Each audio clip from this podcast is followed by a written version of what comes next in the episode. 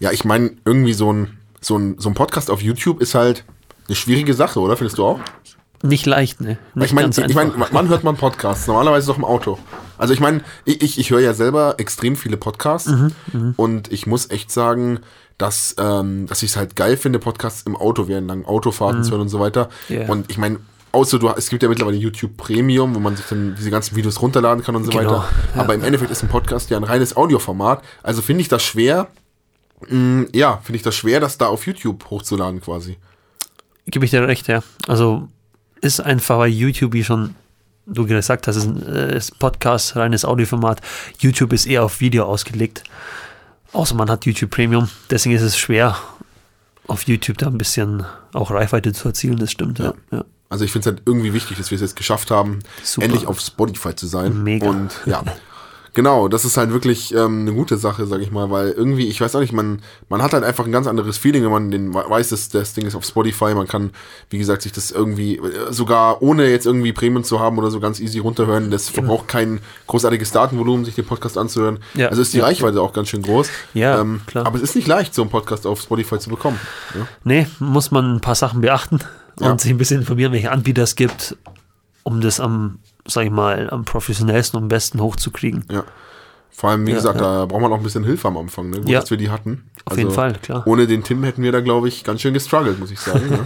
Ja, weil es vor allem ein anderes Gebiet ist, wie Musik hochzuladen. Das sind einfach zwei Richtig, verschiedene ja. Welten. Weil Auch Musik die Sache ist mit dem. RSS-Feed und so weiter ist äh, Genau, crazy. Also, genau.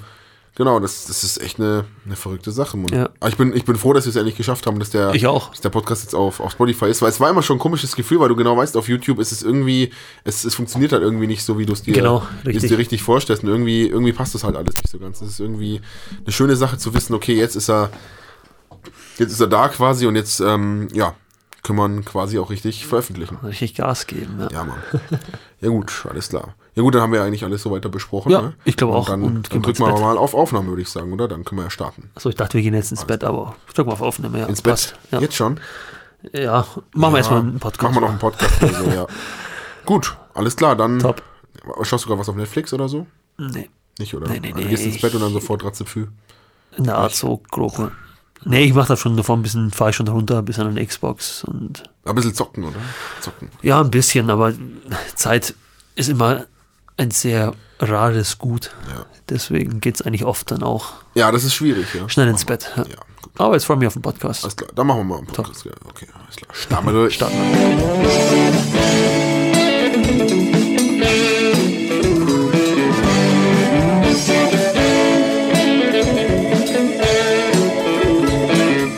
So, und damit herzlich willkommen zur Folge 9 vom Sunset Production Podcast. Mein Name ist Paddy oder Luke, wie ihr mögt. Und neben mir im selben Raum im Studio bei Sunset Production ist auch noch der John. Hey yo! Jo, grüß dich, hi. Mein Gott, war das motivierter Ich Anfang. wow. Ja, wir haben.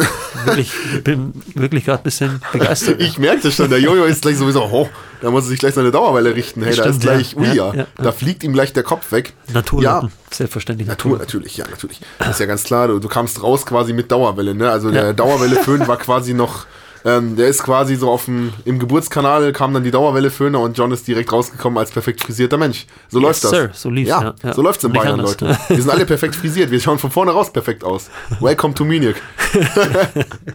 ähm, Nein, alles gut. Ähm, genau, der Anfang war tatsächlich so ein bisschen, ich weiß, war so ein bisschen so, es, wir wollten das so quasi so simulieren oder so imitieren, als würden wir gerade mitten im Gespräch sein. Nee, wir, wir haben uns auch überlegt, also es gibt ja schon Möglichkeiten, das, das, du bist eher der, also der Jojo ist der technisch ähm, versiertere von uns beiden, gibt es Möglichkeiten, uns zu kontaktieren? Ähm, also Leute, die den Podcast hören, haben die die Möglichkeit, uns zu kontaktieren? Selbstverständlich. Und zwar, wie denn? Über Spotify nicht direkt, aber solltet ihr einen Internetanschluss haben oder ein Handy, von dem ich ausgehe, www.sunset-production.com oder auf Instagram Sunset Production, Facebook Sunset Production, gerne eine Mail schreiben, Nachricht schreiben und wir antworten in Kürze. Sehr gut. Nein, weil falls euch, also ähm, falls ihr hier Sunset Production hört und Interesse daran habt, irgendwas ähm, zu ändern oder irgendwas zu sagen, dann sagt es uns gerne ähm, wir finden es immer ganz cool, wenn wir den Anfang so ein bisschen unverbindlich und off-topic machen, über irgendwas quatschen, was mit dem Thema jetzt gar nichts zu tun hat. Ähm, manchmal so komplette off-topic-Sachen, wie beim letzten Mal ging es, glaube ich, um Bier oder so, da haben wir über Biersorten geredet. Und diesmal eben, dass wir jetzt auf Spotify endlich so richtig zu erreichbar sind. Ähm, vielen Dank an dieser Seite oder an dieser Stelle an Tim nochmal, ähm, der hoffentlich diesen Podcast auch hört und ähm, ja, sich vielleicht über die Erwähnung freut, denn der hat uns wirklich sehr geholfen, ähm, weil wir ehrlich gesagt in der Podcast-Welt, wie gesagt, wir sind halt Musiker. Mh, und Podcast ist eher so eine, so eine Faszination für uns, die aber eher so am Rande stattfindet und wo wir uns eher mit dem, also wir haben uns eher mit dem Thema, ähm, was technisch damit zusammenhängt, ehrlich gesagt nicht so auseinandergesetzt davor. Ja. Und dann haben wir uns dank dem netten Hinweis von Tim damals eben mal hingesetzt und mal geschaut, was gibt's denn da eigentlich für Anbieter und so weiter und sind jetzt da eben auch mal voll am Start quasi. Genau, und deswegen haben wir den Anfang so ein bisschen gemacht. Aber falls ihr sagen solltet, mh, okay, der Anfang ist uns ein bisschen zu, wie soll ich sagen, zu locker, zu ruhig oder wenn ihr direkt ins Thema starten wollt, dann sagt das doch einfach oder schreibt uns irgendwie mal auf ähm, ja, eine Mail oder sonst was und ja, genau, sagt Bescheid, ob das für euch ähm, in Ordnung ist. Würde uns freuen, ja. Genau. ja. Und jetzt würde ich sagen, ähm, bevor wir jetzt noch weiter irgendwas erzählen, ähm, Jojo, was ist heute unser Thema? Ja, wir haben lange überlegt, über welches Thema wir den nächsten Podcast Nummer 9 machen können. Ja, wieder mal Bibliotheken gewälzt, Genau.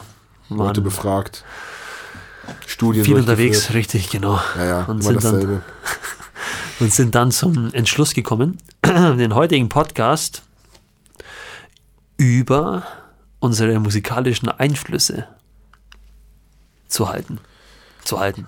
Äh, ja. Zu halten klingt so hochgestochen. Klingt ein bisschen Einfach zu hochgestochen. quatschen. Einfach ein bisschen über unsere Mu- musikalischen Einflüsse Richtig, genau, Ja. richtig, ja. Ist für mich persönlich ein sehr interessantes Thema, weil die musikalischen Einflüsse leiten einem Musiker den Weg Auf jeden Fall. zu 80 Prozent, sage ich Ja. mal.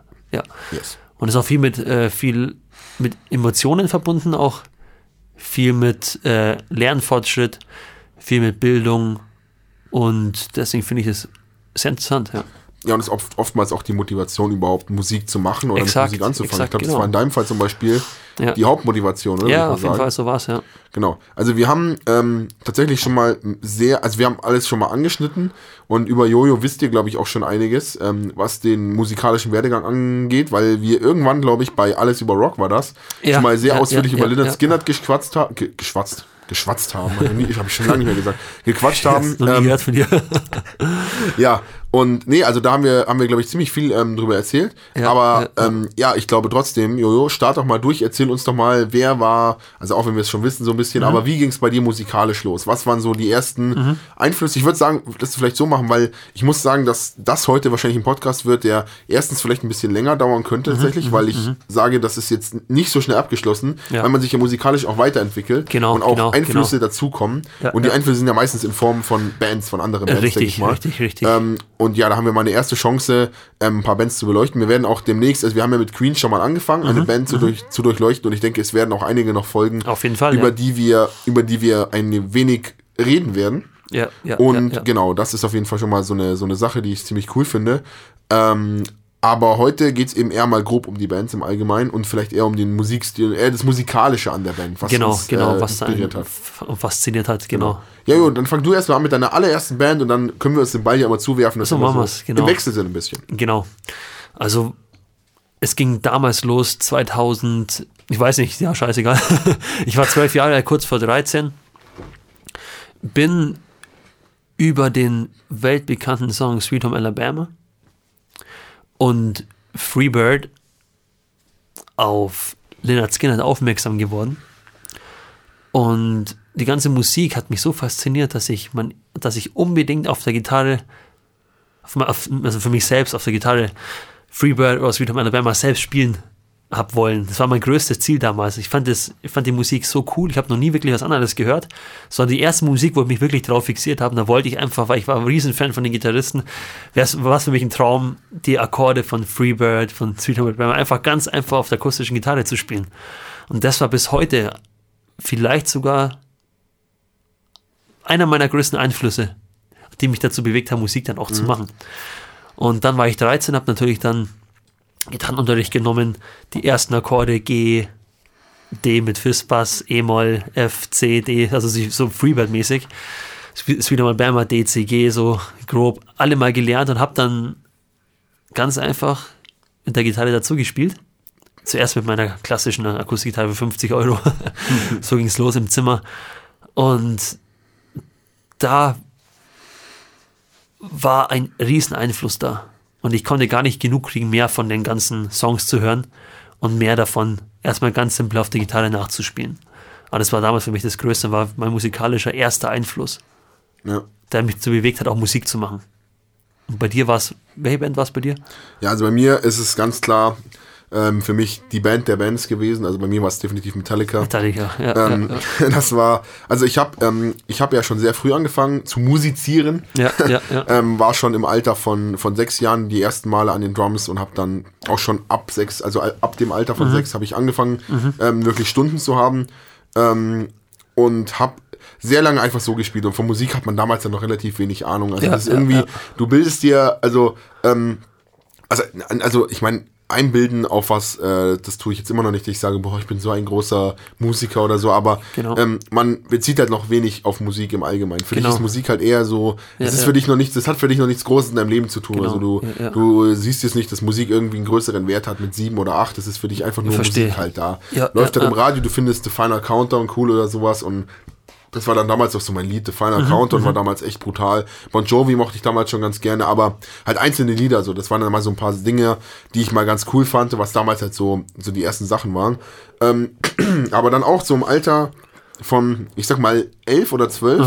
Habe ich dann, ähm, also Metallica habe ich schon immer gehört um, durch meinen Papa. Mhm. Mit dem habe ich früher, also schon ganz früh Metallica gehört und auch schon ähm, richtig viel Metallica und auch so die, die härteren Nummern in Anführungszeichen und auch Rammstein und so weiter. Also ich war immer schon in der Metal-Schiene ziemlich tief drin und habe dann aber, und das werde ich nie vergessen, ähm, mein Papa, der hat früher noch Platten gehabt. Aha. Und ich hatte einen Plattenspieler. Also quasi bin ich auch mit Platten aufgewachsen. Ich habe meine Ja, ganze, ja, meine ja. ganze Jugend, während alle anderen schon MP3 und so weiter hatten, also war ich, habe ich wirklich Platten. Absolut gehört. coole Sache. Absolut geil. Also ich würde, ich werde mir auch, wenn ich mal wieder, ich bin ja ein armer Student, ähm, wenn irgendwann mal wieder das Geld etwas mehr fließt, äh, wenn man wieder ein bisschen mehr liquide ist, dann werden auch mal solche Sachen wie Plattenspieler kommen und vielleicht auch ein paar, paar Platten entweder remastered oder Wahnsinn, ähm, auch ja. von neuen, also es gibt ja auch Metallica und so weiter, äh, bringen ja, Ja, oder ja. generell alle Bands bringen ja mittlerweile alle Sachen auch noch als Langspielplatte Und raus. das ist der absolute Wahnsinn. Mega. Ich muss auch Mega sagen, cool. ich habe auch einen Plattenspieler zu Hause bei mir. Ja, das weiß ich, ja. Und es ist einfach ein geiles Feeling. Wie du auch sagst, die neuen, die neu aufgelegten Sachen. Wenn du jetzt auch eine neue Schallplatte von, der, von Ed Sheeran zum Beispiel hat einen, hat einen geilen Kontrast. Oder auch die neuen, die alten Alben von Johnny Cash neu auf Schallplatte veröffentlicht. Das war Ja. Wahnsinn. Das ist halt wirklich, also Wahnsinn. Schallplatte hat halt einen, also das, das habe ich, ich habe das zwar schon wahrgenommen, aber hast es nie Ja. so gewusst, das hast du mir, glaube ich, auch erzählt, Ja. dass man wirklich merkt, dass Schallplatte einfach ein Tonträger ist, auf dem viel mehr Platz einfach ist, viel mehr Daten quasi sind. Ja, genau. Das, das Lustige daran ist, dass an sich der Dynamikumfang von der Schallplatte niedriger ist als von der CD. Also Tatsächlich, oder? Umfang zwischen lautesten und, äh, zwischen leisesten und lautesten Punkt ist geringer als bei einer CD. Okay. Aber- also nicht so, nicht so, nicht so komprimiert quasi, oder? Genau, du hast da einfach weniger Unterschied zwischen dem lautesten Ton und dem leisesten Ton. Das ist einfach ein bisschen mehr zusammen. Aber genau das, weiß ich nicht, das füllt den Sound so unglaublich. Und es gibt einen Ja. un unglaublich krassen Sound in meinen Augen. Also ich, ich liebe Schallplatte vom Sound, das ist mein Lieblingsmedium, wenn ich höre. Man hört es einfach. Man Ja. kann sofort Augen zu, Schallplatte, hörst du sofort raus im Vergleich zur CD. Natürlich auch dieses ganze Nostalgie-Rauschen und Knacksen, das Ja, das. Knacksen natürlich ist grandios zwischen den Liedern und so weiter, das ist natürlich Ja, ja. Hammer. Deswegen vom Sound für mich Ja. top. Liebe ich. Also, meine ganze Jugend war quasi davon bestimmt. Und ich habe also, ähm, damals war es ja auch, zu dieser Zeit, das kann man sich ja heute gar nicht mehr vorstellen, aber so wo ich elf oder zwölf war, das war jetzt ungefähr, ich sag mal 2008 oder 2009 sowas. Ich keine Ahnung, irgendwie so in die Richtung, oder? Warte Ja, das ist kommt hin, ja. ja, ja. 2007, 2008, keine Ahnung, irgendwie sowas. Ähm, das war ja auch eine Zeit, ähm, da war das ja auch, auch alles erst im Kommen. Also, dass zum Beispiel alte Alben wieder als CD rauskamen und so, das ist ja noch nicht, also, ich weiß nicht, aber das gibt's ja noch nicht so lange. Eben, das ist ja noch genau. nicht so, dass das jetzt irgendwie Extremes so, seit Comeback. 100 Jahren waren, sondern Ja, das waren ja. die, die Metallica-Platten kamen halt einfach dann als CDs raus. Die wurden als CDs Genau, veröffentlicht und das war genau, natürlich genau. damals Hammer. Das war vor Zeiten von Spotify und was weiß ich Richtig. was. Und das war natürlich Ja. der Wahnsinn, ähm, dass man dann auch, da, also da hat man das wirklich noch zu schätzen gewusst, dass man seine Musik ähm, zum Beispiel im Auto hören kann. Ja. Während dem Autofahren, dass Ja. man einfach eine CD von Metallica reinschieben konnte, das war mindblowing damals. So eine alte Ja. CD, das waren Ja, die alten Sounds. Ja, klar, Also, ich meine, ich bin mir fast sicher, jeder, also fast immer, egal wo man redet, einer, einer, wenn man jetzt zum Beispiel in der Öffentlichkeit, wie wir jetzt redet, dass immer einer dabei ist, der Metallica kennt. Weil Metallica einfach Genau. eine der größten Bands ist. Und wenn man dann Master of Puppets einfach im Auto hören kann, das ist einfach das war ein Wahn- Wahnsinn. war der Das Wahnsinn, ist unglaublich. Also die ersten Male, das kann man gar nicht, kann man gar nicht einschätzen, wie man sich damals gefühlt hat. Und keine Ahnung, das sind einfach Momente, die, die sind einfach big einfach. Das sind große, Ja, große richtig, Momente. richtig. Und ja, aber jetzt bin ich voll abgeschweift. Also, äh, wenn es um Metallica geht, ganz schlimm.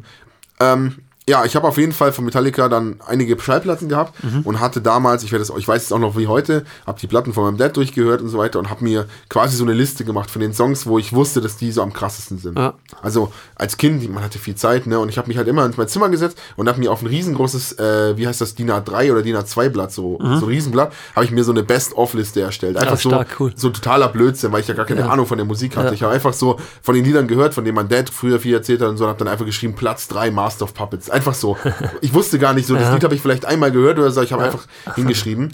Und da werde ich nie vergessen, ähm, ein Lied, das eins der größten Songs von Metallica auch, ähm, habe ich einfach angehört, Creeping Death. Also ein äh, auf der Platte Rides the Lightning, ähm, ich weiß sogar ähm, Nummer 7, 6 Minuten 27 oder so geht's, glaube ich. Also ich bin ein kompletter Freak, was das angeht. ähm, und das habe ich dann eben auf der Platte gehört. Und es fängt, also wenn man sich, wenn man es nicht kennt, kann man es auf jeden Fall mal, oder sollte man sich auf jeden Fall mal anhören, fängt ähm, schon total krass an und so weiter. Das Lied hat mich einfach weggerissen. Das war wirklich für mich so ein Moment, da, das ist keine Ahnung, wie als würde die komplette alte Welt, die man so kannte, zusammenbrechen und sich so eine neue, viel bessere aufbauen. Das war wirklich so ein, so ein kompletter, das war wirklich so, also so viel, so viel Impressionen und so viel, wie soll ich das sagen, Inspiration. In einem Moment habe ich noch nie gespürt und da habe ich so, ich glaube, das war so der Moment, wo Musik so zu dem einen der wichtigsten Teile meines Lebens wurde, wenn man da einfach drin dran liegt und einfach diesen Moment hat und man sich einfach denkt so, wow, jetzt ist irgendwas passiert so. Das ist wirklich der Moment gewesen, ich habe dieses Lied gehört und lag da und dachte mir so, Ja, was ja. ist das? Was ist hier gerade passiert? kann man mit Magie vergleichen. Ja, das ist das so- sind so die Momente, die glaube ich Ist im magisch. ja, das sind Ja, so die, die, die ganz großen Momente, die, die signifikanten Momente im. Leben, die wirklich auch den Unterschied machen, wer du wirst und wer du bist. Das macht charakterlich auch so viel aus. Ja. Ähm, ja. Und dann, wirklich, nachdem das passiert ist, habe ich wirklich angefangen, richtig exzessiv Metallica zu hören. Also, Aha. ich würde auch sagen, dass ich, ich hatte dann auch eine Band, und zwar die Ärzte. Ähm, die habe ich auf einer anderen, ähm, auf einer anderen Weise geprägt, weil die Texte sehr rebellisch und so weiter sind. Also die Ärzte ist ja eine Punkrock-Band, wissen ja die meisten. Und die Texte sind halt sehr rebellisch, sehr gegen alles und so weiter. Und ich habe ja damals natürlich überhaupt nichts Englisches verstanden, wusste auch nicht, über was Metallica singt.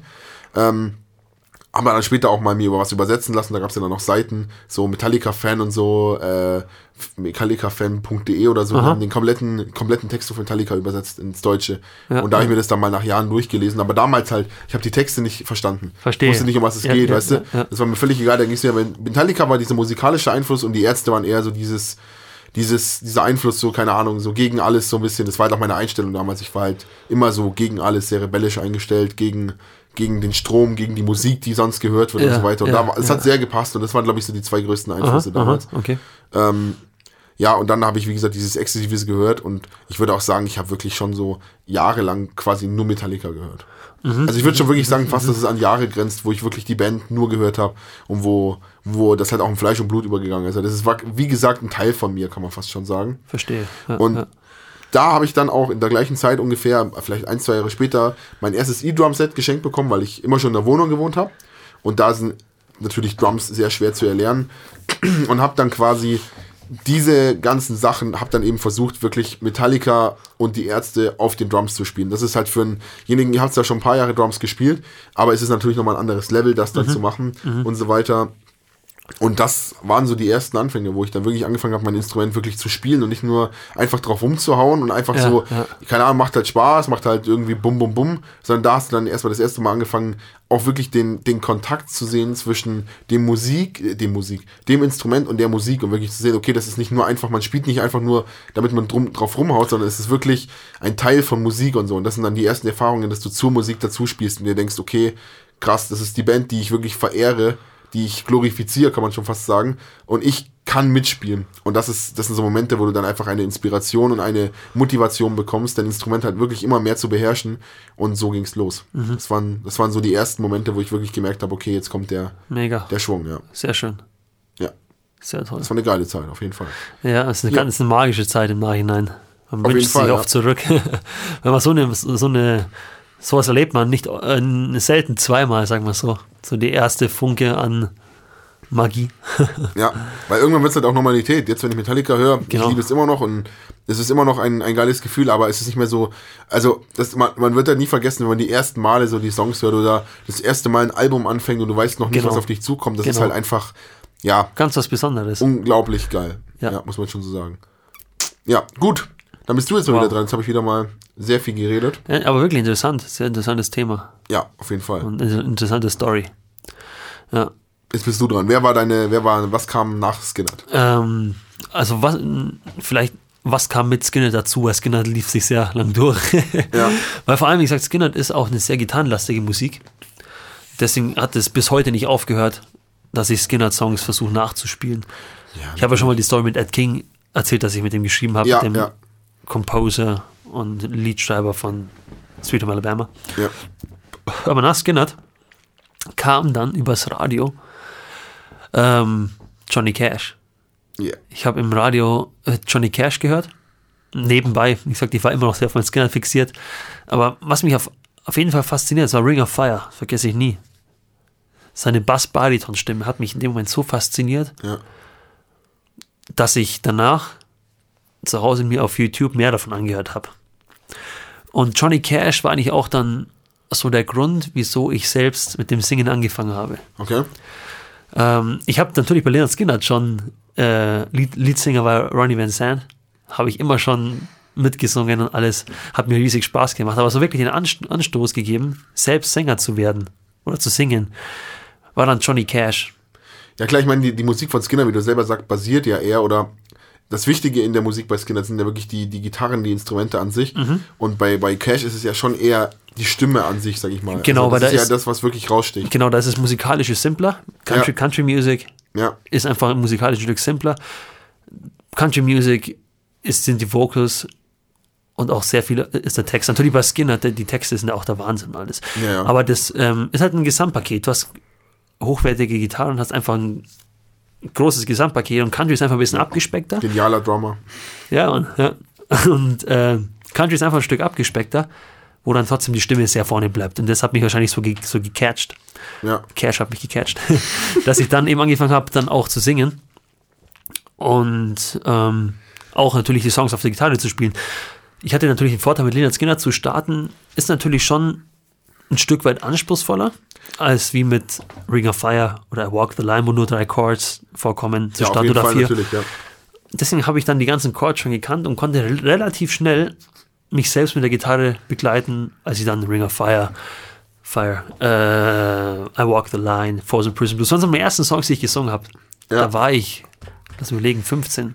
Ich erinnere mich, das waren noch die Songs äh, damals, Ja. wo, noch, wo noch Lukas, der andere Sänger war bei Genau, euch. genau. Hast du, glaube ich, die Cash-Songs immer schon gesungen. Genau, ne? genau. Ich erinnere weil, mich, ja. Weil Stimmt. meine Stimme auch immer ein Stück dunkler war als Lukas seine.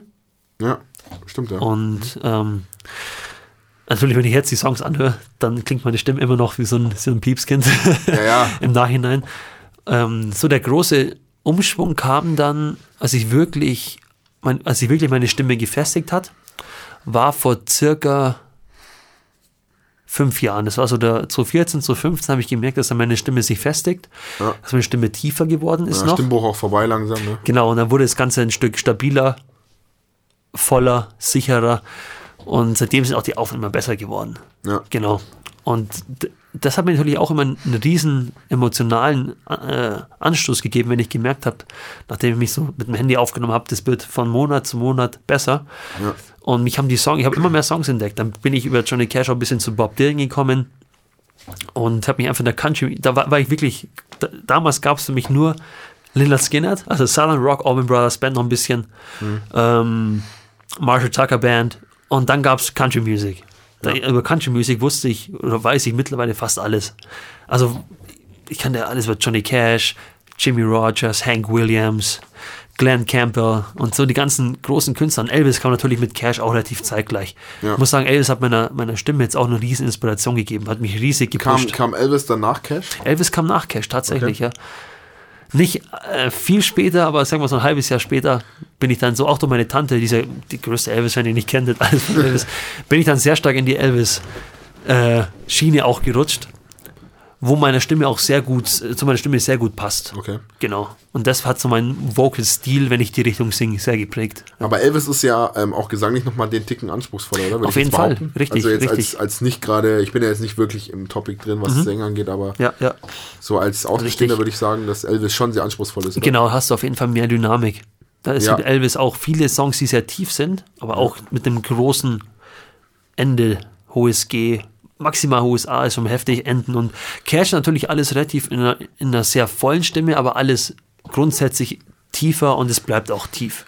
Bis auf ein paar Ausnahmen. Vor allem auch, was mir auch so auffällt, bei Elvis sind zum Beispiel diese Unterbrechungen halt auch krasser. Mhm, Dass er zum Beispiel mal sowas macht wie beim, irgendwie, er singt irgendwas und dann irgendwie so. Ja, genau, genau. So ein bisschen, bisschen gestolpert ist. Genau, ja, aber ich meine, genau. also absichtlich halt. Sehr meine, stilistisch. Ja sehr ja. schwierig, das eben so, so einzufügen, sag ich mal. Genau. Solche Sänger finde ich ja grandios, die so stilistisch quasi ja. ähm, Fehler einfügen können. Also die genau. das wirklich mit Absicht machen, da muss ich auch sagen, ganz kurz mal mhm. weg vom, das ja. mal ganz kurz so ein bisschen so parallel. Mhm. Ähm, das finde ich zum Beispiel so grandios an ähm, Philipp Peusel. Mhm. Der für mich ein genialer Sänger ist, ähm, der ja sehr, also sagt dir Philipp Peusel was? Kennst du ja, Philipp Peusel? Ähm, der hat ja sehr, sag ich mal, sehr emotionale und vor allem, also ich sag jetzt mal fast schon melancholisch bis depressive Musik, ja, sag ich mal, die er macht. Ja, ja, ja, und ich finde es auch genial, dass er das schafft, eben auch so stilvoll, eben quasi fast schon, also stimmlich fast schon zu weinen. Während er halt wirklich gefasst auf der Bühne sitzt. Und das finde ich unglaublich krass, sowas hinzubekommen. Also da wirklich so viel Emotionen reinzulegen. Solche Leute, muss ich sagen, finde ich total beeindruckend. Mhm, mhm. und deswegen, das finde ich auch an Elvis so genial, dieses, mhm. dass er keine Ahnung, dieses, dieses klassische, das ist so irgendwie so ja, ja, genau. zwischendrin da. in the ghetto. ja, genau, ja, es ist einfach wirklich ja, mega cool. Blue, blue, blue suede shoes. In ja, dem, in dem Stil, halt weißt du, ja. genau. Weil ja, Cash ist ja schon sehr, er singt halt wirklich ohne große Unterbrechung. Ich mein, genau, Cash, Cash ist einfach in your face. Hard, ja, genau. Einfach hard in your face. Genau. Und einfach die Lyrics, den Text einfach in your face. Ja. Mein Cash ist natürlich, ja. Cash ist halt auch was anderes einfach. Cash ganz komplett andere Musik, ja, genau. Genialer Richtig, Typ einfach. Ja. Ich, liebe auch Cash, natürlich. Und was ich finde, was an Johnny Cash, was man nicht sagen kann, Johnny Cash ist nicht Country. Country ist Johnny Cash. Nein, also Johnny Cash, wissen vielleicht viele nicht, hat nicht nur Country-Musik gemacht. Johnny Cash hat einfach einen großen Bereich abgedeckt über Folk, hat durch American Recordings natürlich auch einen sehr beeindrucksvollen Pop-Status sogar bekommen. Mhm. Und deswegen kann man nicht sagen, dass Johnny Cash nur Country-Musik gemacht hat. Das stimmt nicht. Also, äh, die Popzeit war dann eher mit Rick Rubin, oder? Ja, das war der Wahnsinn, ja. ja. Natürlich auch, was da aus dem Mann noch gemacht wurde. Wie viele halt wissen, der in den 80er Jahren war nicht so gut bei Johnny Cash. Columbia Records hat ihn äh, im Endeffekt, hat den Vertrag nie verlängert, stand dann ohne Label da, Anfang 90, bis dann eben mein persönlich, für meinen Augen größter Produzent der Welt kam und hat den Sound von Johnny Cash hundertprozentig umgeändert. Und sowas gab es noch nicht zuvor. Und deswegen hat es wieder eingeschlagen, ja. Genau, ja. Ja. Und das muss ich, ja, sorry. ja, nein, nein, nein, alles gut. Und das hat mich auch dann sehr fasziniert. Ich habe relativ früh auch sogar die, nachdem ich Cash mit Ring of Fire kennengelernt habe, habe ich relativ früh auch seine späten Platten gehört. Von Rick Rubin eben. Ja. Und die haben auch einen sehr sehr großen Einfluss auf mich hinterlassen. Wie minimalistisch und gleichzeitig hart und direkt Musik sein kann. Ja. Ja, ja Cash ist halt irgendwie. Weiß auch nicht, er hatte ja, also ich meine, viele kennen ja bestimmt den Film Walk the Line und so weiter. Mhm, mhm. und ich glaube, bei Cash war es halt auch das Gute. Ich meine, er hatte ja eben diese harte Drogenzeit, sag ich mal, oder Medikamente waren es, glaube ich, sogar eher. Ja, aber auch Drogen haben sie ja mal eingesperrt aufgrund von, äh, ja, ja. ja weil Cash hat halt, wie gesagt, so eine sehr krasse Absturzzeit, wo eigentlich, mhm. also, wo, wo ja wirklich vieles war. Und was halt bei Cash, finde ich, das Coole war, ähm, dass er, glaube ich, dann auch wieder ziemlich bodenständig geworden ist. Einfach ja, dadurch, dass er ja eigentlich von seiner Frau, glaube ich, oder? Ja, von ja. seiner Frau und deren Familie quasi aufgefangen wurde. Da kann man doch so sagen, seine harte Zeit, da haben die beiden also, ihn doch so. Genau, June Carter, Carter Family. Ja, genau. June Carter, ja.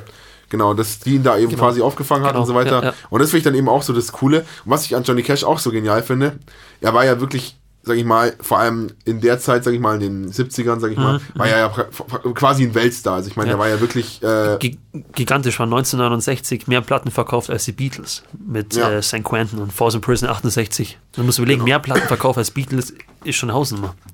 Das ist, ja klar, also Beatles Genau. ist natürlich äh, mit die größte Band Ja, aller klar, Zeiten. ne? richtig. Ja. Nee, und da muss ich sagen, das ist halt wirklich, ähm, keine Ahnung, in der Zeit war er ja wirklich ein absoluter Star. Ja, er war ja wirklich ja. so ein Megastar quasi. Und dazu noch dieses Bad Boy-Image. Und in dieser Zeit, sag ich mal, hätte er ja wirklich, so blöd gesagt, jede Frau haben können.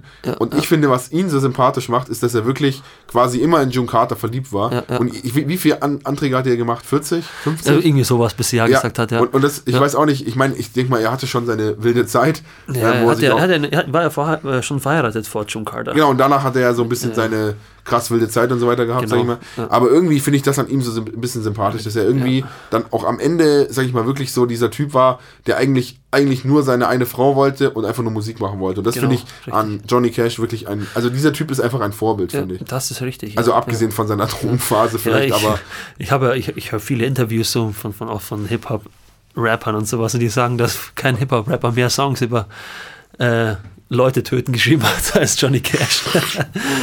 und ich finde das Bad Boy-Image, das macht Johnny Cash in dem Fall auch irgendwie einzigartig. Also ich, es ist einfach eine harte Musik, auch wenn auch wenn es minimalistisch ist, es ist eine harte Musik. ja.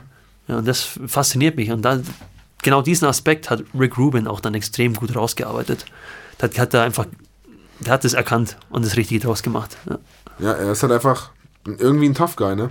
So ein bisschen. ja, das hat ja. das ist sein Image und das ist, das ist cool. ja, ich Es passt gut. einfach zu ihm und die Musik ist halt irgendwie, ich sag mal, die Musik ist einfach böse, würde ich fast schon Genau, das ist fast schon teuflisch. Ja. Ja. ja. Weiß auch nicht, das, das ist irgendwie. Ja, weiß auch nicht, es ist ja nicht in, in Musik, die hart ist im Sinne von harten Riffs oder Genau, so. Weißt du, ich meine, genau. es ist ja nicht Musik, die reinballert, Genau. aber es hat irgendwie so dieses Böse, so. Ich weiß auch nicht, so Genau. eine, wenn man auch dieses, äh, was gibt, mir geht gerade ein Lied durch den Kopf, äh, ähm, Rust, Rusty Cage Rusty zum Beispiel. Cage, ja, es hat ja, irgendwie ja. so dieses diabolische Böse irgendwie Ja, so. genau. Ja, ich weiß ja, auch nicht ja. so. Das hat irgendwie was so Wahnsinniges fast schon. Das Genau. ist einfach, ich weiß auch nicht, das ist irgendwie ja. geil. ja, nee, finde ich auch. Also, Ja, was ganz, ganz Besonderes einfach. Ein cooler, Ja, ja. Ein, ein cooler Typ von vorne bis hinten. Ja. genau, und, und dieser Einfluss, der zieht mich bis heute noch mit. Und das war so dann, sage ich mal, bis vor, ja, bis vor drei, vier Jahren habe ich eigentlich fast ausschließlich, ja, bis vor vier Jahren habe ich, wie gesagt, ausschließlich Johnny Cash und der Skinner gehört und die Einflüsse, die ziehen mich jetzt noch mit. Dann gab es einen riesen Umbruch, ja. aber ich lasse jetzt mal deine nächste Stufe, wie es Okay. weiterging, erzählen und dann Ja, genau. geht es dann wieder weiter, wie es dann weiterging, genau. Bei, Ja, bei mir war dann, ja genau, die Phase eher mit den, mit den Ärzten und so weiter und Metallica. Das war so eine lange Phase. Und die Phase hat dann auch mit einem meiner besten Freunde an dieser Stelle mal, äh, dem guten Dave, das war auch unsere Phase. Wir haben in der Zeit halt ähm, quasi jeden Tag was zusammen gemacht und so weiter und haben sehr viel auch gezockt und so und haben während dem Zocken und so weiter und während wir halt irgendwas gemacht haben, unternommen haben, quasi die ganze Zeit Ärzte und Metallica gehört. Er war der totaler Ärztefanatiker, Ja. also er war so krasser Ärzte-Fan wie ich Metallica-Fan quasi. Ähm, und wir haben das immer im Wechsel gehört. Weil wir beide die Musik mochten, er mochte auch Metallica. Und wir haben, keine Ahnung, stundenlang, was man halt so mit 14 macht oder, oder noch jünger, 13, also man ist halt im Zimmer und, keine Ahnung, teilweise haben wir noch, ich weiß nicht, ob man in der Jugend heute sowas noch kennt, haben mit Matchbox-Autos gespielt Ja, klar, und, ja, und Pokémon-Karten und so ein Zeug. Also wir waren halt wirklich noch so diese, diese Generation. Oldschool, ja. Ja, und natürlich PlayStation 2, das hat natürlich Ja, geprägt. ähm, genau wie Nintendo und so weiter. Also Ja. wirklich Super Mario Kart, ähm, Smash Bros., äh, Tony Hawk Skateboarding und so Ja. Zeug. Und wirklich, während wir da gezockt haben, während wir da gespielt haben, ähm, lief quasi die ganze Zeit Metallica und die Ärzte. Das hat sich auch Ja. lange Zeit, weil das auch wirklich so die Verbindung dann zu ihm war und so weiter. Man hatte einfach die guten Zeiten erlebt und in dieser, Genau, in dieser genau, genau. guten Zeit lief die ganze Zeit diese Musik und das Ja, verbindet man natürlich auch mit den, mit den sorgenfreien Tagen, so sage ich mal. Das ist einfach Genau. eine, eine schöne Assoziation einfach. in Da fällt mir gerade ein ganz cooler Spruch ein, was mit der wahrste Spruch, den es gibt, Oh, jetzt wird's deep. Es sind ganz kurz, kurzer Satz, aber die Vergangenheit prägt die Gegenwart. Oh, der war deep. Und wenn man, sich darüber, wenn man sich darüber Gedanken macht, ist es einfach wahr. Ja, natürlich. De- Deine Gegenwart ist das, was deine Vergangenheit aus dir gemacht hat. Natürlich. Ja, Ist, ist, ja, ist ja klar, ja. Und Ja. so, so war es eben, die Zeit war einfach gut. Ähm, und dann ging es irgendwie eine Zeit lang so ganz normal weiter. Und ich habe alles mögliche gehört. Und dann kam irgendwann mal, ich weiß gar nicht durch wen, doch durch, durch eine Freundin einfach von mir, ähm, kam dann die Band Blink 182 in mein Leben. Ähm, Alternative Punk Rock, äh, die meisten Leute kennen das Lied All the Small Things, das ist sehr bekannt. Ähm, die haben aber noch etliche andere Lieder. Und das ist eben so eine, ich würde mal sagen, damals würde man sagen, Skatermusik gewesen. es ist, oder Skater-College-Mucke. Wenn man, wenn man, wenn man American Pie schaut Ja. und sich einen Sound dazu vorstellt, dann ist das Blink Genau, genau. Es geht in, in, so in die Richtung, ja, nein, ich, nee, das ist eine ganz eigene Richtung. Das ist einfach Blink 182. Das ist, Ja. die haben irgendwie so eine eigene Richtung geprägt. Die ganze Zeit lief auch bei mir immer Rammstein, aber Rammstein hat mich musikalisch nicht so geprägt. Rammstein habe ich immer geliebt, Ja. aber die haben mich musikalisch nicht so geprägt, muss ich Aha, dazu sagen. Ähm, und Blink 182 ist eine Musikrichtung, ähm, die ist sehr positiv, hat aber irgendwie immer was Melancholisches trotz allem drin. Also es ist irgendwie, ähm, ähm, Blink-182 hat so eine gewisse Fuck the System Stimmung quasi. Und irgendwie so total abgedrehte Leute, die einfach ihr Leben leben. Das ist wirklich so in die Richtung, geh raus, leb dein Leben, mach dein Ding und so weiter. Und das war halt so die Phase, so 15, 16, so ein bisschen, so ein bisschen Ausbruchphase, weißt du, ich meine, so irgendwie kein Bock auf nichts und so weiter. Ja. Schwierige Phase in der Schule Ja, gehabt ja. bei mir. Und das war wirklich so ein bisschen so, keine Ahnung, viele, natürlich auch viele Schimpfwörter dabei, ne, fuck und sonst was, irgendwie fuck this world, fuck this bla bla bla. Und es war einfach so eine, so eine richtige Musik, so, keine Ahnung, die hat irgendwie gepasst zu, dem, zu der Zeit.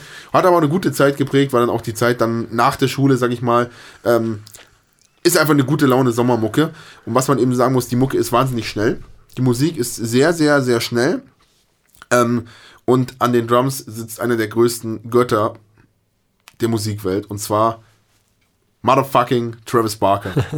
und Travis Barker ist, wer ihn noch nicht gesehen hat, gebt's einfach mal ein. Dieser Typ, äh, keine Ahnung, Mann, das ist, das ist eine Ikone. Der Typ ist ein unglaublich genialer Drummer, der, der spielt einfach Sachen, wo man sich denkt, also vor allem in dem Alter, wo ich jetzt musikalisch noch nicht so, noch nicht so weit war und mit meinem, also man muss ja auch sagen, so sehr ich Metallica liebe und so sehr Lars Ulrich, ich verteidige Lars Ulrich bis zum Blut, auch wenn er technisch nicht der beste Drummer ist, Lars Ulrich hat eine Generation an Metal-Drummern losgetreten. Das stimmt, ja. Die jetzt Ja. natürlich Dinge machen, die ihn natürlich über, überbieten bei Weitem. Also so ein Drummer wie, keine Ahnung, von Dream Theater, äh, Theater, Dream Theater oder so, das sind natürlich quasi Götter an den Drums. klar, selbstverständlich. Aber er hat da eben einfach was losgetreten, Und das ist was viele noch nicht geahnt richtig, haben. genau. Und er ist musikalisch Ja, ja, ein absolutes Genie und das, da lass, ich lasse auch nicht viel über Lars Ulrich kommen. Er ist einfach ein, ein grandioser Musiker, auch wenn er technisch wirklich, er ist technisch nicht gut. Ja, ja. Das, was Aber er spielt, ist nicht schwer, nicht.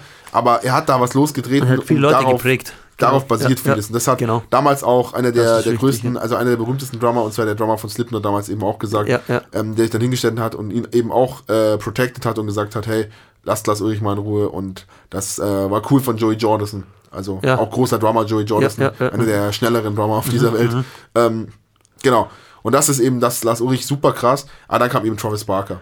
Ja, äh, ja. 90er Jahre, die Musik war weiter vorangeschritten. Ähm, natürlich, Schlagzeug hat sich auch erst in diesen Jahren richtig geprägt und gebildet. Das ging ja erst dann los, sag ich mal so. Die 80er waren Ja, die erste ja. Zeiten, wo Drummer auch mal wirklich als eigenes Instrument Mhm, wahrgenommen wurden und nicht nur als Begleitung. Ich meine, bei den Beatles oder so, wer kennt den Drummer von den Beatles? Ringo Starr.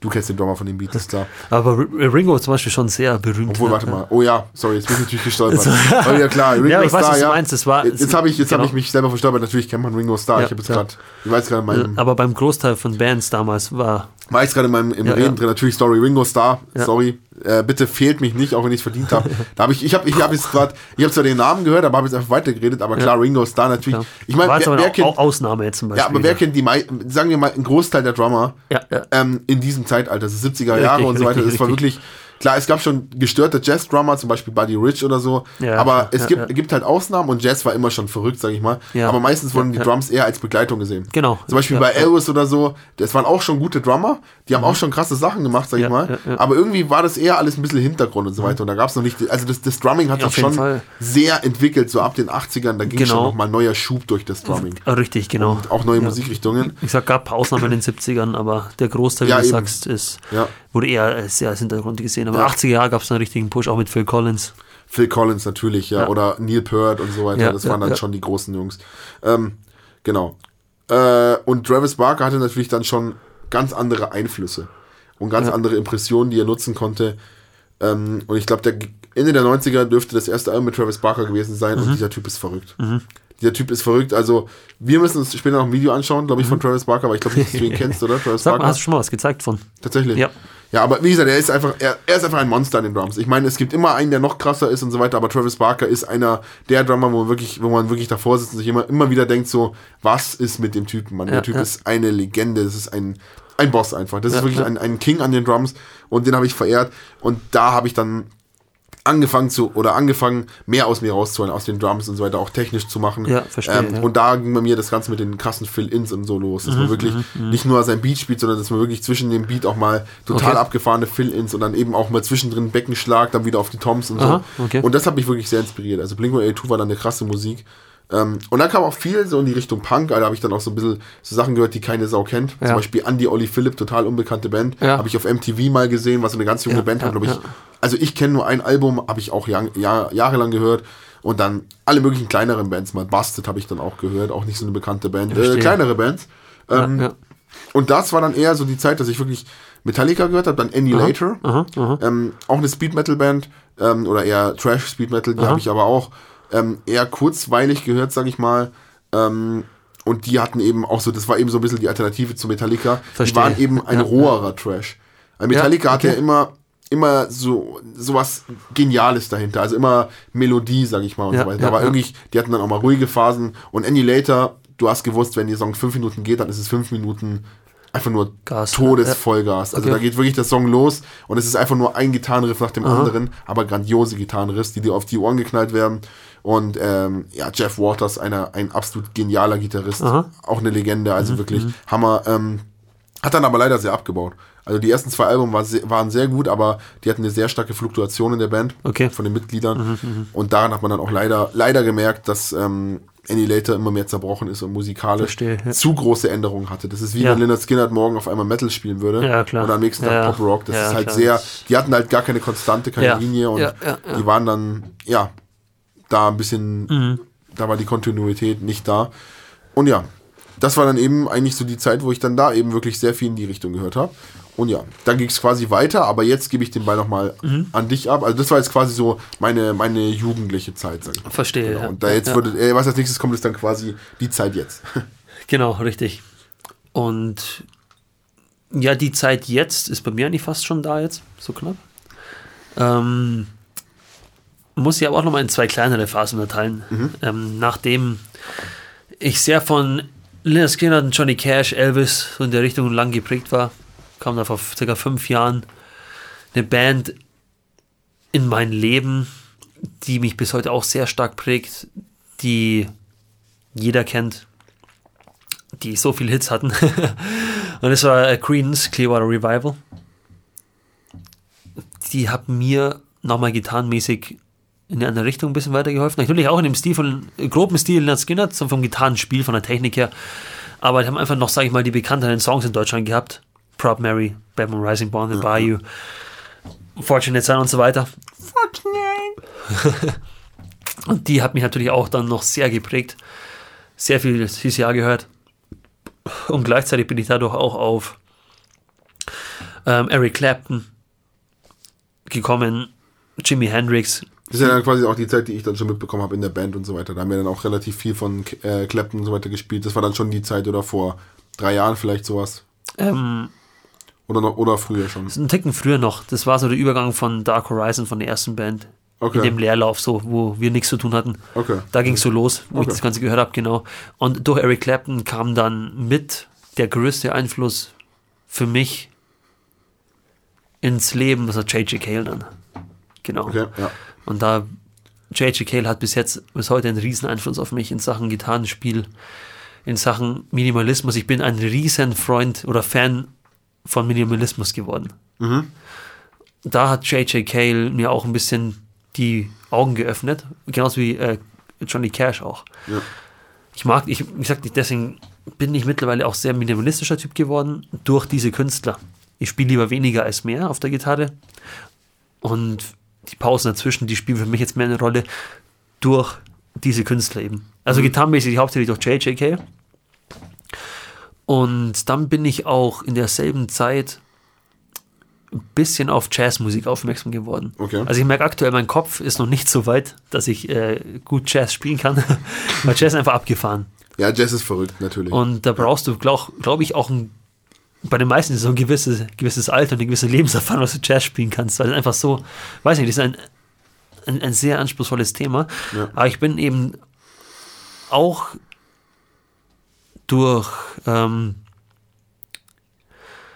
durch J.J. Cale, ist jetzt kein reiner Jazz-Gitarrist, nicht, aber er hat auch in seiner Band ein paar Jazzgitarristen gehabt, die mich da ein bisschen in die Richtung geleitet haben. Und dann hatte ich so die Flashbacks, weil ich habe damals schon unbewusst in, in GTA 4 war das. hatten die damals einen Radiosender, Jazz Nation Radio. Okay.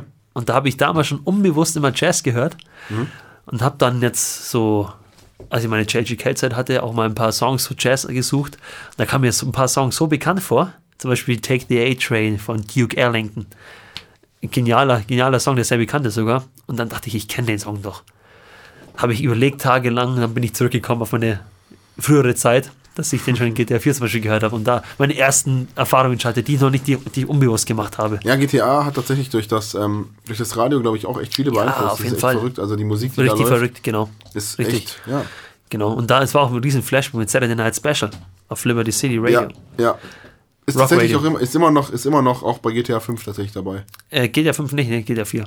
Ja, aber bei Saturday Night Special ist immer noch äh, bei GTA 5 dabei, soweit ich das weiß. GTA 5. Ich glaube schon. Ich kenn's nur aus GTA 4. Nein, ich bin, ich bin gerade verrutscht. Sorry. Okay.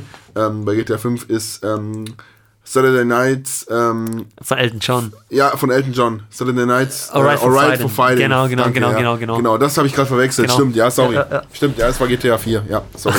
Kein Problem, Mann. Nico Berlik. Und das war eben so meine, meine Zeit, wo ich auch musikalisch mehr Verständnis bekommen habe. Da hat sich bei mir riesig was getan. Auch durch Mike, durch meinen Gitarrenlehrer. Ja. Da war man auf dem Punkt äh, angelangt, wo es einfach komplexer wurde. Und da hat man wirklich ähm, gemerkt, wenn, wenn ich jetzt einen Song spiele und, und noch nicht musikalisch so weit bin, da habe ich ein Verständnis von dem Song. Ja. Aber ich habe kein Verständnis von der Gitarre oder ich habe kein Verständnis von Musik wirklich. Ich habe Verständnis von dem Song.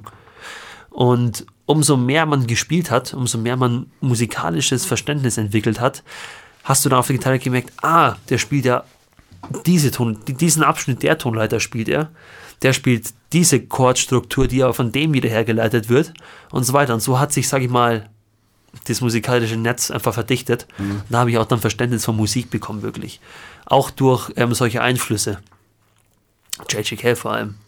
Hat viele Songs, die sehr einfach gestrickt sind, aber oft dieser Einstieg auch, der hat mich dann, hat es mir dann erleichtert, auch komplexere Strukturen zu erkennen und ähm, auch danach zu spielen und zu verstehen. Genau. Und war, wie gesagt, ein ganz großer Faktor, der mich dann auch sehr geprägt hat, ja. Auch durch Eric Clapton. War auch, ähm, hat auch sehr interessante Songs dabei gehabt, die einfach von dem, die einfach auf dem, auf einem Standard-Blues-Schema basieren, aber einfach komplexer wurden. Da wurde dann Jazz-Blues daraus, wurde ein paar einfach andere Akkord, Chord-Progressions, die ich dann einfach verinnerlicht habe durch die Musik, die mich heute noch begleiten im, im Spielstil. Und ähm, das würde ich sagen, wenn ich jetzt so zurückdenke, war so die Musik, die ich bis 2017 gehört habe. Okay. Genau. Ja, 2017, ich vergesse jetzt bestimmt zwei, drei, vier wichtige Künstler, vielleicht fallen sie mir noch ein, Ja. die mich auch stark geprägt haben. Aber das war so die, die Haupt, meine Hauptfavorites, genau. Und ähm, den Teil 2017 bis heute, den erzähle ich gleich, aber jetzt bist du nochmal dran. Wow, dieser Übergang, Hammer.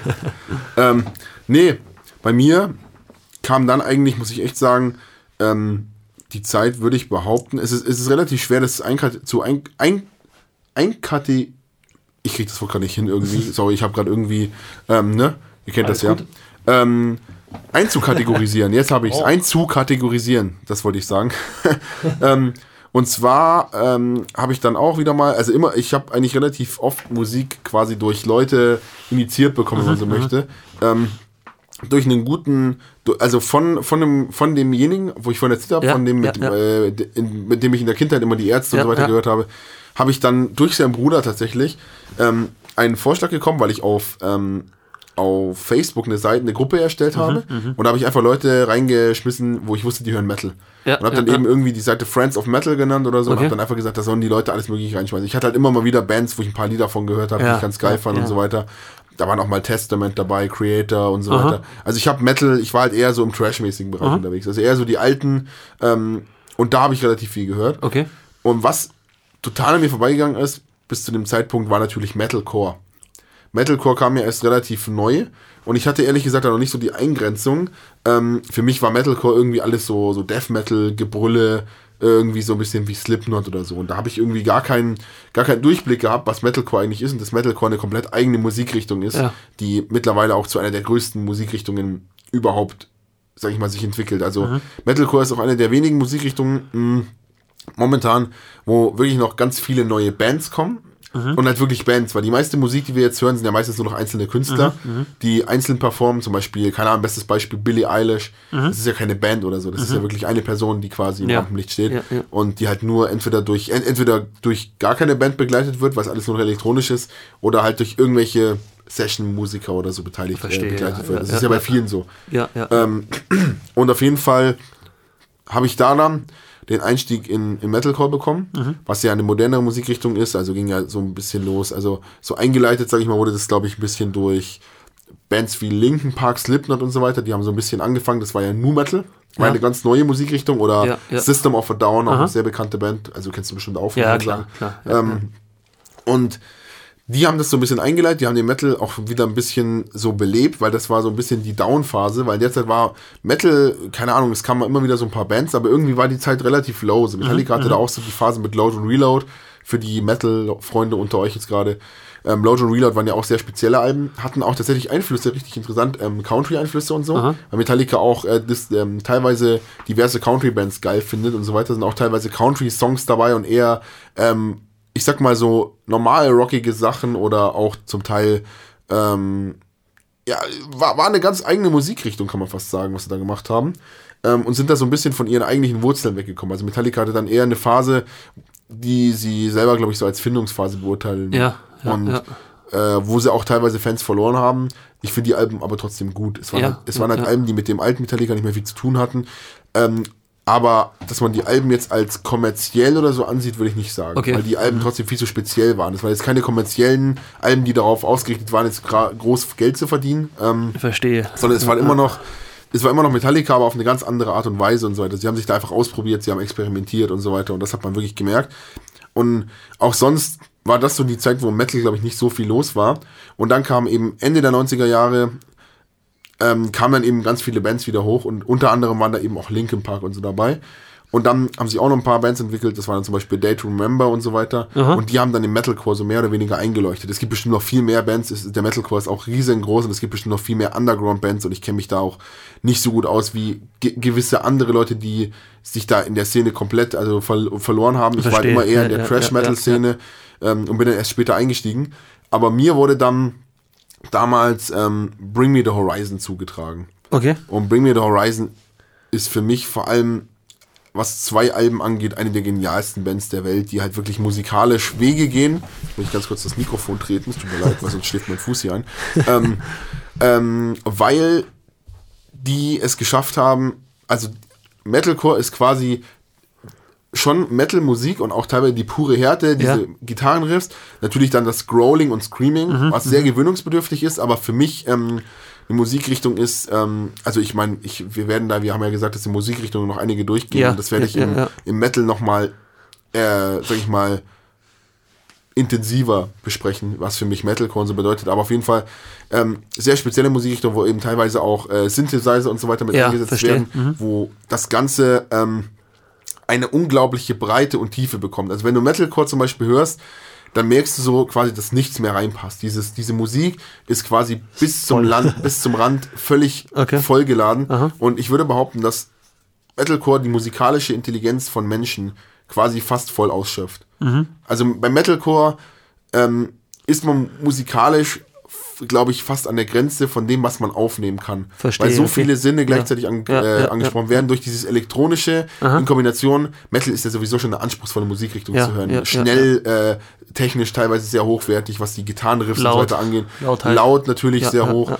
Ähm, auch die Drumriffs und so, das ist ja alles sehr schnell, sehr viel, sehr viel Kombination und nichts Einfaches, was man auch voneinander teilweise abgrenzen kann. Und teilweise verschwimmt ja auch alles zu einem großen Ganzen. genau, Metal genau, genau. ist generell eine sehr schwere Musikrichtung. Das dann eben alles noch mit Synthesizern zu kombinieren und das quasi noch mehr verworrener zu machen.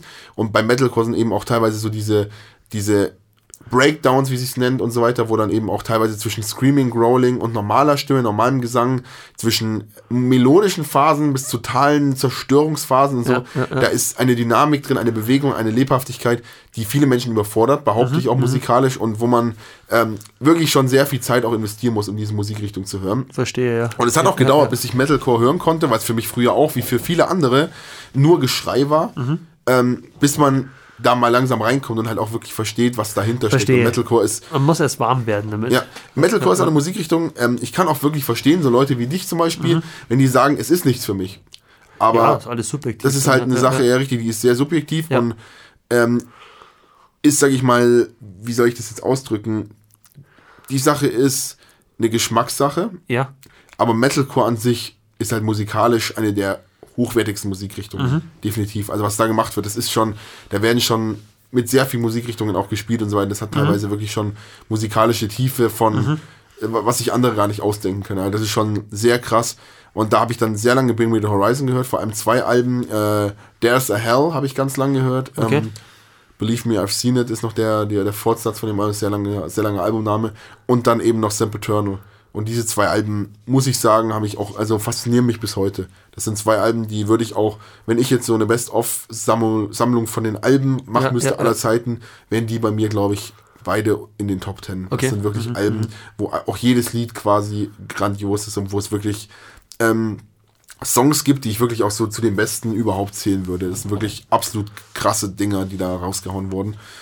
Und ja, da bin ich dann auch sehr tief eingestiegen und habe dann wirklich, vor allem diese zwei Alben habe ich sehr intensiv gehört. Die anderen Alben davor waren noch ein bisschen roher. Okay. Da hat mir die Genialität und die Tiefe noch ein bisschen gefehlt. Okay. Das war halt mehr, ich sag mal so voll auf die Fresse Musik, wenn man es mal so grob sagen Ja, kann. ja, das ja. war auch, auch geniale Musik. Man merkt auch schon so diese genialen, ähm, diese genialen Einflüsse, so geniale Ausrutscher, wo du so merkst, okay, du weißt, was in denen steckt.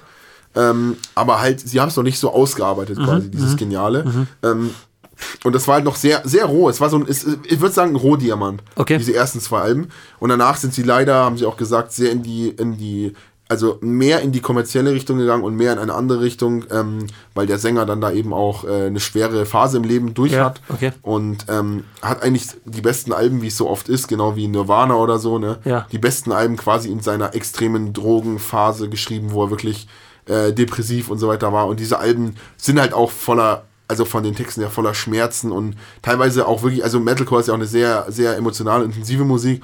Ähm, halt teilweise auch wirklich so äh, schon Texte, die schon in die Richtung, äh, auch wie bei Linkin Park ähnlich, ja, weißt du ja, ne? Ja, klar, Äh, in die Richtung. Ja, äh, ja. Selbstmordgedanken, Abschiedsbriefe, Okay. ähm, keine Ahnung, generell das Leben überdenken gehen. Und das sind schon sehr, also auch also philosophische Texte oder sehr, Verstehe, ja. sehr, sehr tiefgründige, sehr schwer zu verstehende, sehr schwer zu ertragende Texte auch. Also bestes Beispiel ist Hospital for Souls. Also da geht es da wirklich schon um seine, um seine psychische Verfassung, die er dann Mhm, Verstehe. in Worte packt, mit so Sätzen wie, ähm, ähm, also jetzt auf Deutsch übersetzt, jeder möchte in den Himmel, aber keiner will sterben. Und solche Verstehe, Gedanken dann okay. eben Mhm. verpackt oder, keine Ahnung, ich bin schon tausendmal gestorben und so weiter. Das sind dann halt so Sätze, wo du schon merkst, okay, er probiert halt seine, seine psychische Krankheit quasi in Sätze zu packen und Ja. so.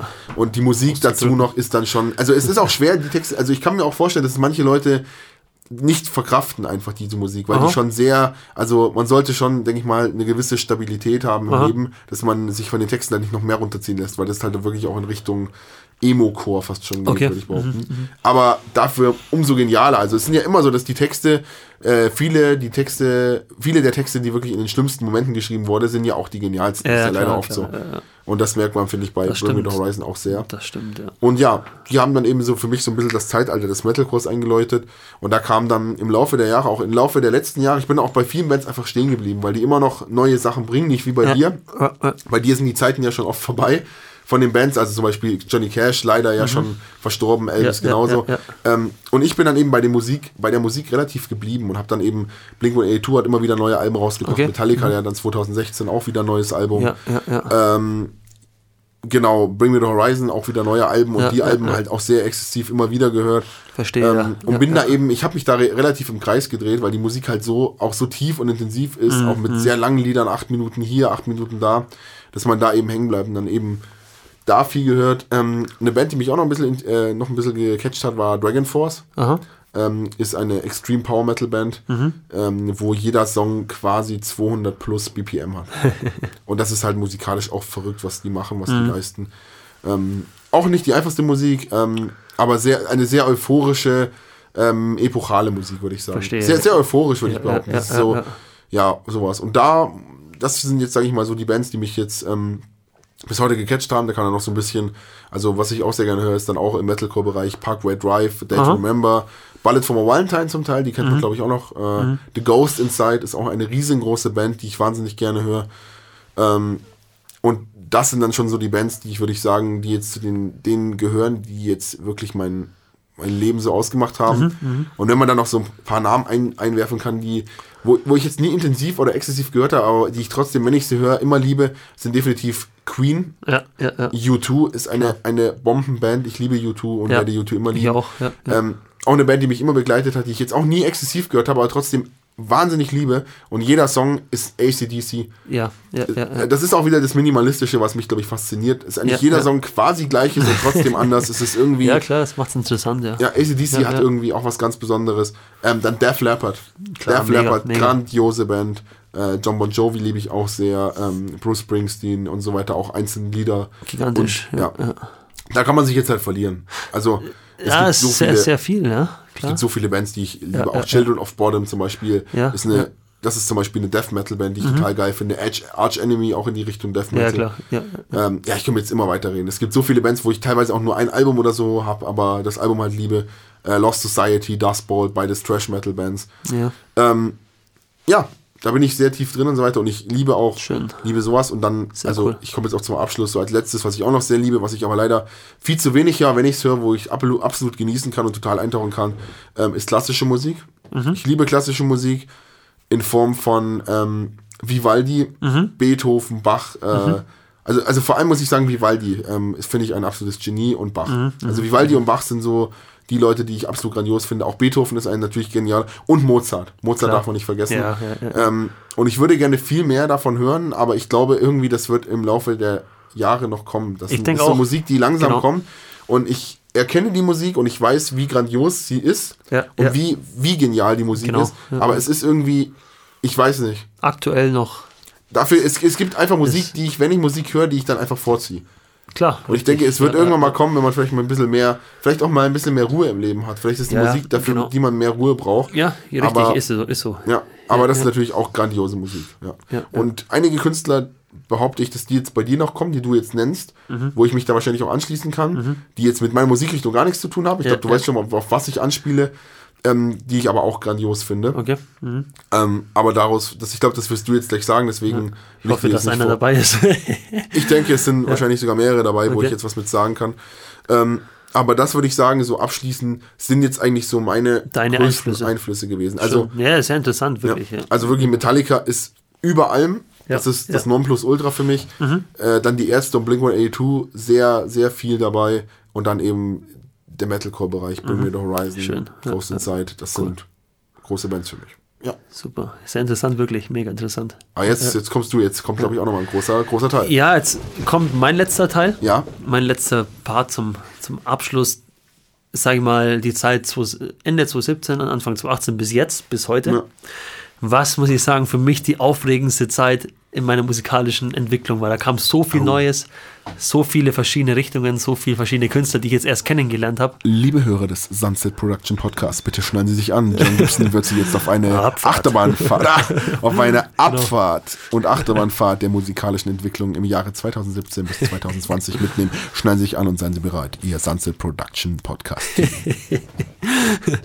Ja, gut, sehr schön, ja. Ähm, ja, als J.J. Cale verstorben ist, Noch nicht lang her, oder? nee, 2013, ne? Also das ist für mich nicht Nee, ist nicht lang in her, dem- nee. habe ich mir dann 2017 in den Interview von Eric Clapton angeschaut, als es äh, als sein Album rauskam, An Appreciation for J.J.K., so ein Tributalbum für J.J.K., wo auch dann John Mayer auf dem Album zwei Songs gesungen hat und auch Gitarre dazu gespielt hat. Und im, im Interview hat Eric Clapton von John Mayer wirklich geschwärmt, dass es ein Riesentalent ist, einer der besten Gitarristen unserer Zeit. Da wurde ich natürlich hellhörig. Da bin ich dann anfangs noch ein bisschen vorsichtig in die, in die, in die John Mayer äh, Schiene gerutscht, weil John Mayer ist in vielen Sachen, hat auch viele Pop-Songs herausgebracht. Ähm, auch schon Anfang 2000. No Such Thing zum Beispiel, Daughters und solche Sachen, die sind eher so poplastig. Ähm, Akustik-Pop in dem Stil. No Such Thing ist eher so Pop-Rock, genau. Und da war für mich erstmal eine komplett neue Welt eröffnet. Ich habe davor in dem Stil mit moderner Musik noch nichts am Hut gehabt, wirklich. Noch gar nichts.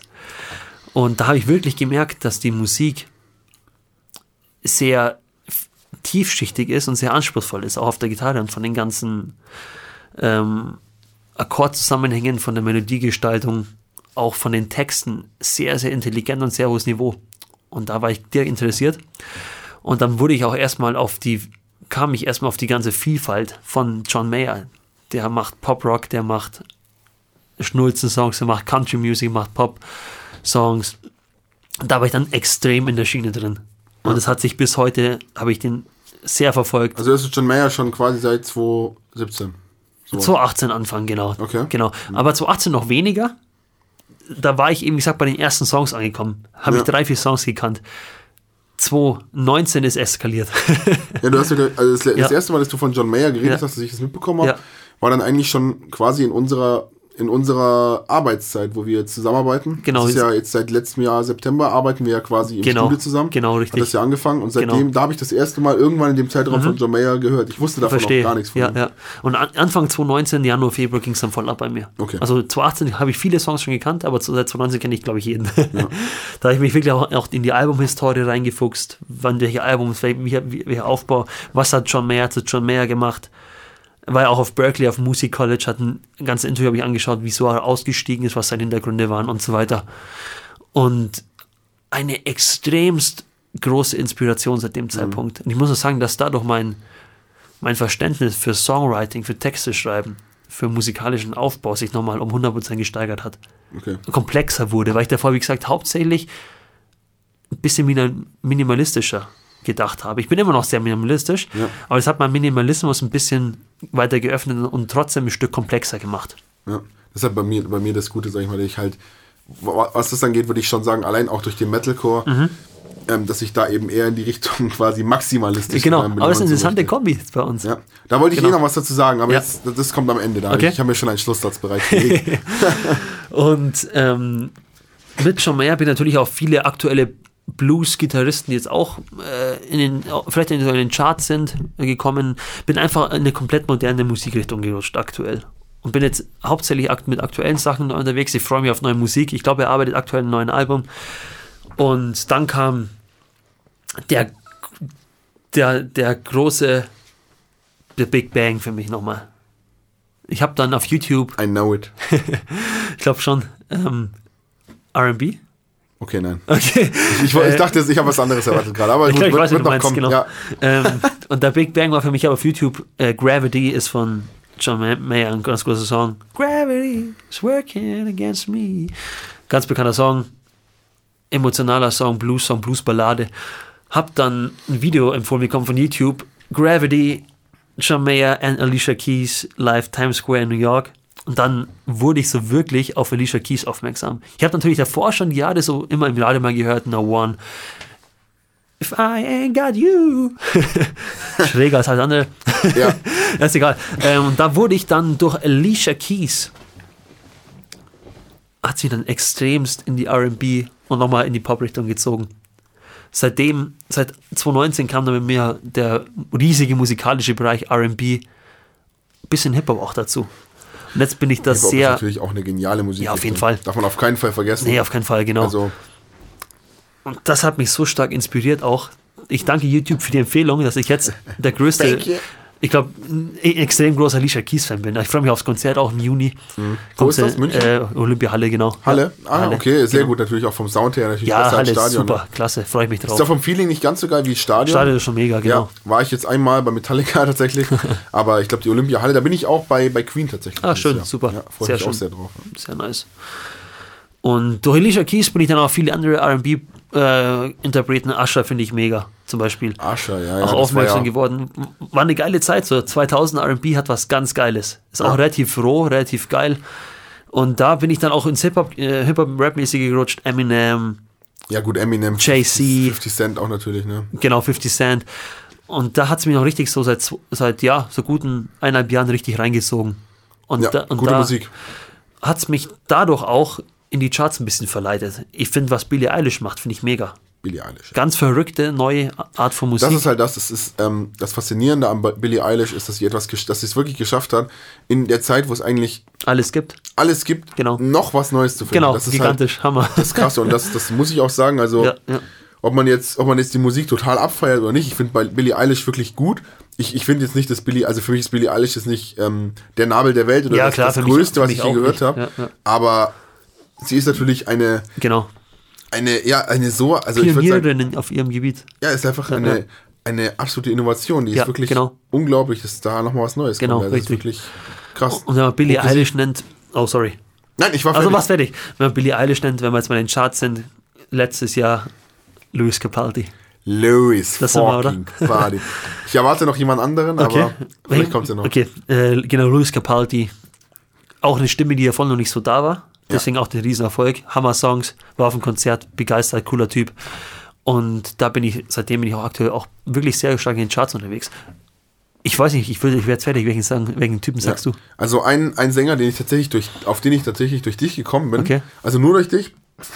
ähm, oh, Entschuldigung, meine Nase ist gerade aktuell. Ich Bin hab, ich echt gespannt. ja, ich weiß. Ähm, ich bin durch dich auf ihn gekommen, Okay. weil ich seit, also er ist einer der größten. Ja? Wahrscheinlich sogar aller Zeiten. Macht Dinger, haut ein Ding nach dem anderen raus, ist wahrscheinlich äh, Nummer eins in allen Richtungen.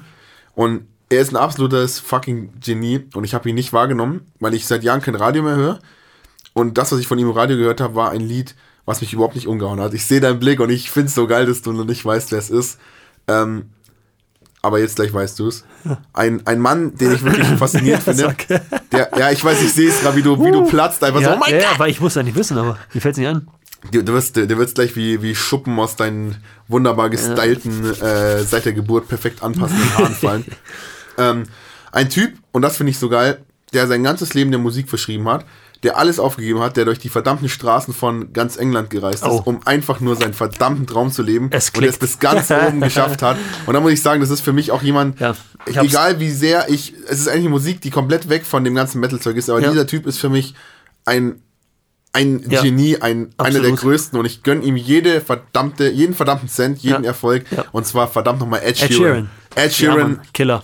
Wahnsinn. Gott, dieser Typ ist quasi Gott, also Wahnsinn. dieser Typ ist ein absolutes Genie Ja. und der ich gönne ja, ganz ehrlich, es gibt viele Leute, die heutzutage auf den großen Bühnen stehen, es nicht wo verdient ich haben. sage, wo, was Also ich mein, machst du hier? Nicht verdient ist böse gesagt. Jeder hat es verdient, wo er steht, sage ich mal. Ja, aber- jeder hat irgendwas ja. richtig gemacht, aber Genau, wirklich richtig. Musika viele machen es einfach. musikalisch gesehen. Ja, viele Ja, ja. machen es einfach Marketing richtig oder, Genau, genau, oder haben richtig. eben was Verrücktes Neues, sag ich mal, Ja. ähm, was eben keiner hatte. Zum Beispiel, ich finde Billie Eilish die Musik gut, aber Ed Sheeran ist halt einfach ein ganz, äh, für mich eine ganz andere Welt. Also Ja, was Ed Sheeran da raushaut, ist der Wahnsinn und dieser, dieser Typ ist einfach wirklich, also ich weiß auch nicht, es gibt glaube ich, bis auf tatsächlich das einzige Lied, was ich von ihm nicht mag, ist das erste Lied, was ich von ihm kannte und wo ich mir gleich dachte, das ist wieder einer von vielen und zwar Shape of You, ich kann es nicht mehr hören. Okay. Ich mag das Lied irgendwie einfach nicht. Ähm, aber dann hast du mich quasi eingeläutet und Ja, dann auch meine Freundin ja, ziemlich viel ähm, mit allen möglichen Liedern von ihm.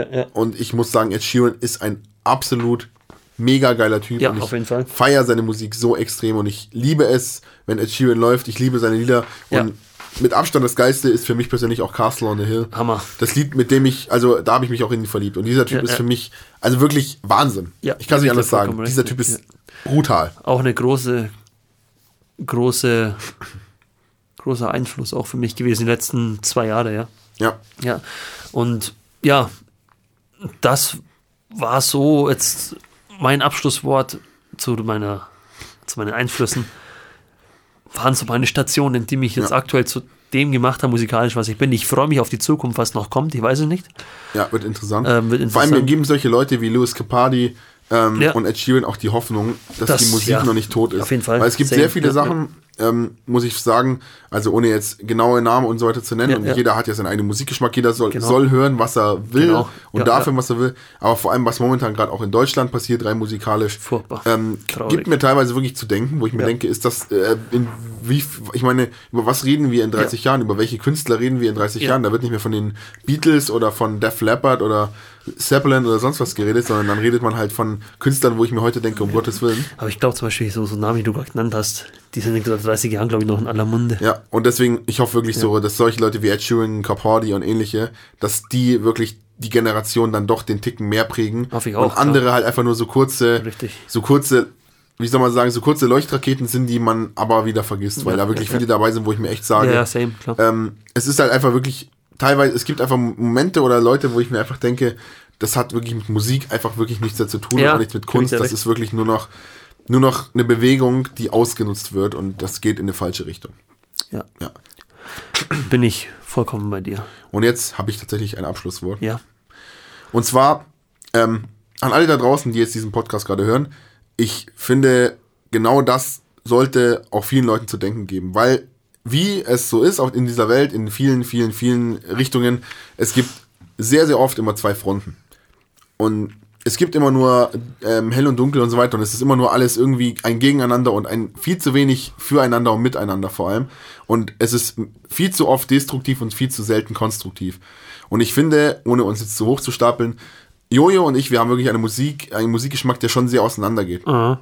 Also ich kann Ja, mit vielen, ja. was Jojo hört, nicht viel anfangen. Äh, bestes Beispiel Alicia Keys ist eine grandiose Sängerin und musikalisch Ja, auch eine, ja. eine super Frau und sehr sympathisch, aber ich mag die Musik einfach nicht. Ja. Fertig aus. Das ist ja persönlich- alles ist, ist Geschmackssache. Genau wie du zum Beispiel niemals äh, Parkway Drive, the, äh, exakt, genau. The Ghost Inside und Klar. so weiter hören könntest und Ja, wirst. ja, ja. Ähm, und trotzdem arbeiten wir zusammen, wir, wir schreiben eigene Lieder und so weiter und es ist einfach, wir merken das ja in der Zusammenarbeit, es funktioniert einfach unglaublich gut, wir respektieren die Meinung des anderen und wir schaffen es einfach, die Impressionen, die wir haben und einfach Genau. das Wissen aus der Musik, das wir haben, zusammenzufassen und daraus unsere Musik zu schreiben, daraus Ja. wir- wirklich was zu schaffen. Und ich finde, das sollte man einfach im Allgemeinen so als letzte Botschaft in diesem Podcast einfach mal rauszuhauen. Sehr schön. Sehr Ähm, schön, ja. Nutzt sehr einfach was.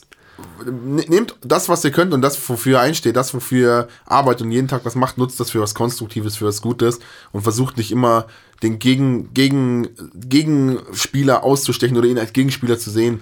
Ich meine, es gibt Sachen, wo man im Sport oder so ist es was anderes, ja, da spielt die eine Mannschaft gegen die andere, Ja. da ist irgendwie eine Konkurrenz oder so da, aber in sowas Kreativen oder so, ähm, hört auf, gegeneinander zu arbeiten. Vergleicht euch nicht Ja, mit den, mit, auch nicht unsere, unter Instrumenten, mein Genau. Instrument ist besser oder ich spiele besser als der, Ja, sondern nehmt das, was ihr nicht könnt, weil es wird immer etwas geben, was ihr nicht könnt, was der andere kann. Klar, eben. Und dann seid doch lieber froh, dass derjenige euch wieder was Neues beibringen kann. Und genauso ist es einfach, Leute. Nutzt einfach die verschiedenen Musikgeschmäcker, die verschiedenen Impressionen, um die wiederum umzuwandeln in was Expressives, was dann wieder ein neues Werk Ja. ergibt, was dann vielleicht ja. irgendwas verändern kann. Und genau das tun wir auch schon seit einigen Monaten und das tut einfach gut und es klappt wunderbar. Wir haben Das stimmt, eine ja. Zusammenarbeit, die wirklich voneinander nutznießt, würde ich sagen, Ja. und die wirklich voneinander aufbaut. Und das ist für mich heute mein Abschlusswort für diesen Podcast. Sehr schön. Ich kann nichts mehr hinzufügen. Und ja, wie gesagt, Leute, hört weiterhin Musik. Ja, und zwar so oft wie es geht, weil das ungefähr das Geiste ist, was es gibt. Top. Und ja, Ja. mehr gibt es, glaube ich, heute auch nicht mehr zu War sagen. mir eine Ehre, hat sehr Spaß gemacht. Yes, sehr sir. interessant. Und jetzt bin ich raus. Ich Auf Wiedersehen. euch alles Gute. See us next time. Bye, bye. Bye, bye.